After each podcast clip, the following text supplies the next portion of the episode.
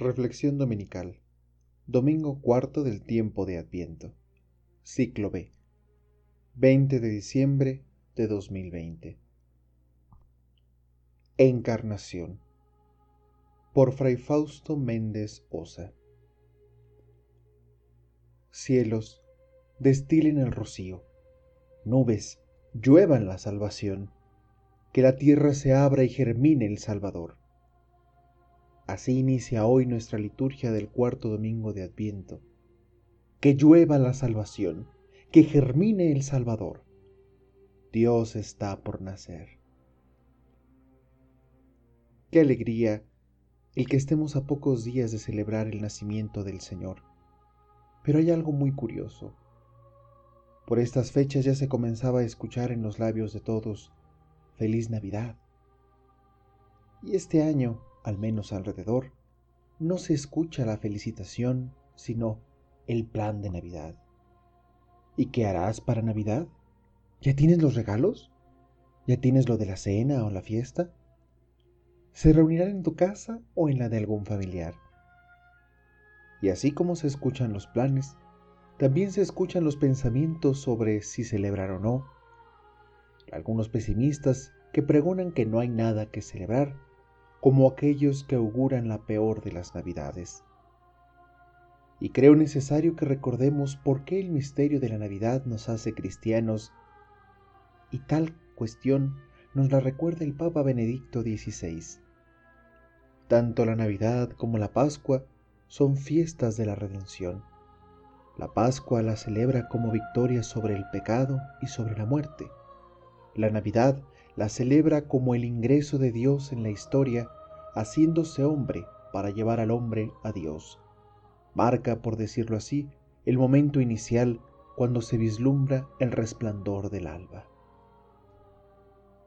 Y así, Dios marca la historia, nuestra personal historia, entrando en nuestra vida y dándose a conocer por medio de la persona de Jesús, su Hijo, que nos redime entrando en la historia y venciendo la muerte.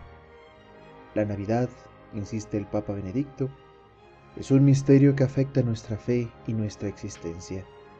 No es un simple aniversario del nacimiento de Jesús. Es celebrar un misterio que ha marcado y sigue marcando la historia del hombre. Dios se hizo uno de nosotros. Sin embargo, al hombre contemporáneo, el hombre de lo sensible, de lo que se experimenta empíricamente, siempre le cuesta mucho abrir los horizontes y entrar en el mundo de Dios. Y así, Dios entra en nuestra historia, pero no lo dejamos participar y queda reducido, en muchas ocasiones, a un personaje ambiental, y no es el protagonista no solo de nuestra historia, sino de la existencia misma.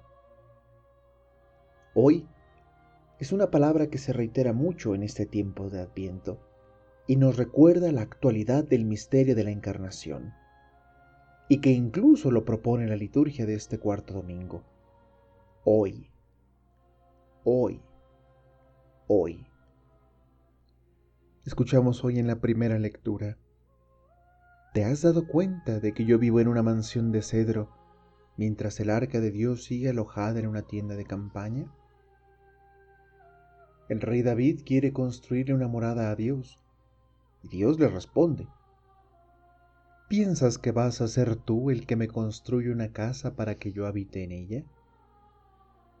No hay mayor templo, mayor riqueza para un espacio, sino el gozar de la presencia del Señor. Por eso nuestros corazones son el primer pesebre, nuestro cuerpo es el primer Belén, es decir, donde Dios hace su casa y proyecta bendecir a quien vive allí.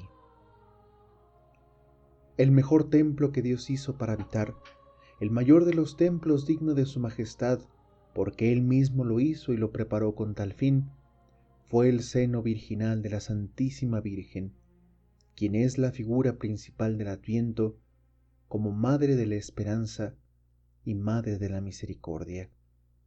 Los dos títulos que el Papa Francisco ha incluido este año en la letanía lauretana para recordarnos que Jesús es la esperanza y la misericordia que llegan a la tierra y que desean entrar en nuestro corazón.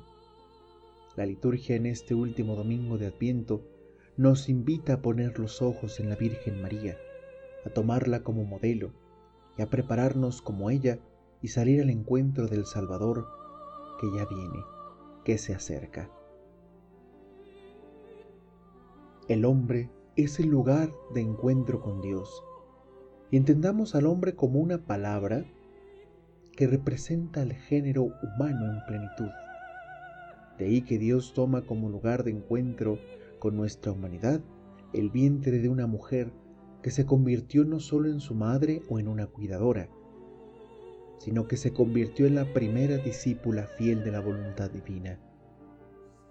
Qué humildad la de la madre que sin negar que estaba frente a un niño, siempre reconoció a Dios mismo entre sus brazos y en su corazón. Si Dios se hace hombre, puede ser encontrado por nosotros, y es María la que por gracia de Dios lo trae a nuestro tiempo. Si Dios se hace hombre, puede ser encontrado en el mismo hombre.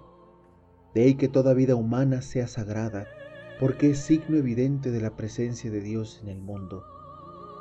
Por eso el amor al prójimo no se puede quedar solo en una exigencia moral o legal.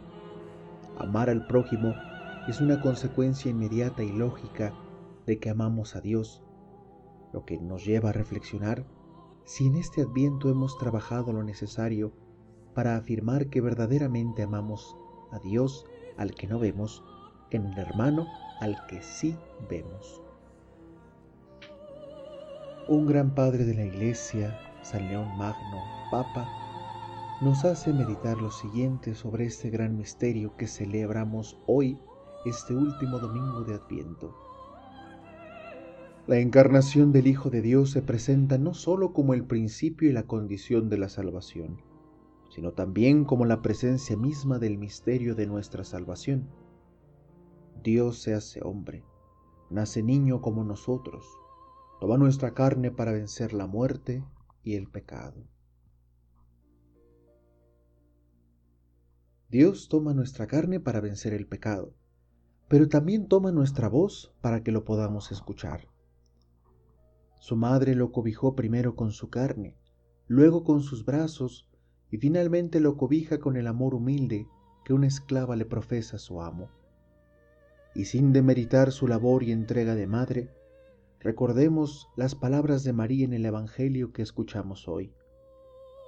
Yo soy la esclava del Señor, cumplas en mí lo que me has dicho.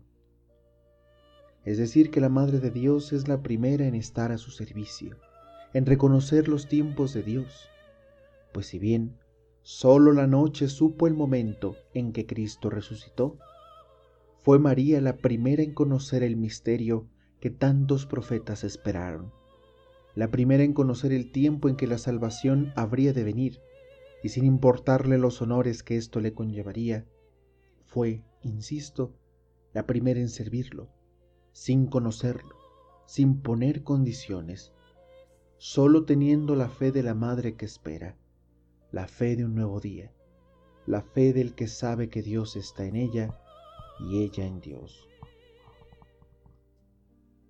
Que Dios se haya encarnado, que se haya hecho hombre, es signo de un amor que es capaz de darlo todo, a pesar de que no haya mayor garantía o protección que solo su palabra, su promesa que no falla, sino que llama a la fe en lo que no ve, pero que sí espera. Aprendamos de nuestra Madre la Santísima Virgen, que no tiene miedo de hablar con Dios ella es la mujer que cuya oración era una ofrenda diaria de amor, la mujer que sin dejar de ser tierna habló cara a cara con Dios. Ella, como intercesora, nos invita a no quedarnos esperando a que ella le transmita nuestros mensajes, que sin duda lo hace, pero su guía y ejemplo no se quedan en un servicio de mensajería, pues como intercesora nos toma de la mano y nos hace salir al encuentro de su Hijo. Nos enseña a decirle sí a la voluntad divina y nos invita a escuchar su voz en nuestro corazón para hacer su voluntad en nuestra vida, pues ella conoció que Dios vendría y en lugar de temer, salió valiente a su encuentro. María, Madre del Adviento, nos enseña a esperar con fe en que Dios está con nosotros, no porque va a nacer, sino porque ya nació, murió y resucitó. Nos enseña que el Señor está con nosotros porque su amor germina en el corazón de quienes ya viven en la misericordia de Dios. Así pues, el adviento nos ha significado la esperanza en un Salvador, la consolación en los tiempos de incertidumbre, la alegría de los que confían y la encarnación como la presencia real de Dios en el corazón del hombre, que en medio de sus tribulaciones no deja de aprender de María, como la mujer que escucha el anuncio y acepta la palabra de Dios, la mujer que se reconoce humilde y valiente para afrontar las consecuencias que la palabra tenga y que reconoce a Dios en el hombre mismo, ese hombre que se desespera, que tiene crisis de fe, que está en duelo por sus seres queridos o frustrado en sus proyectos. De ahí que la Madre nos enseña a no olvidarnos que el Verbo, su Hijo, está con nosotros. Por eso, oramos junto con María.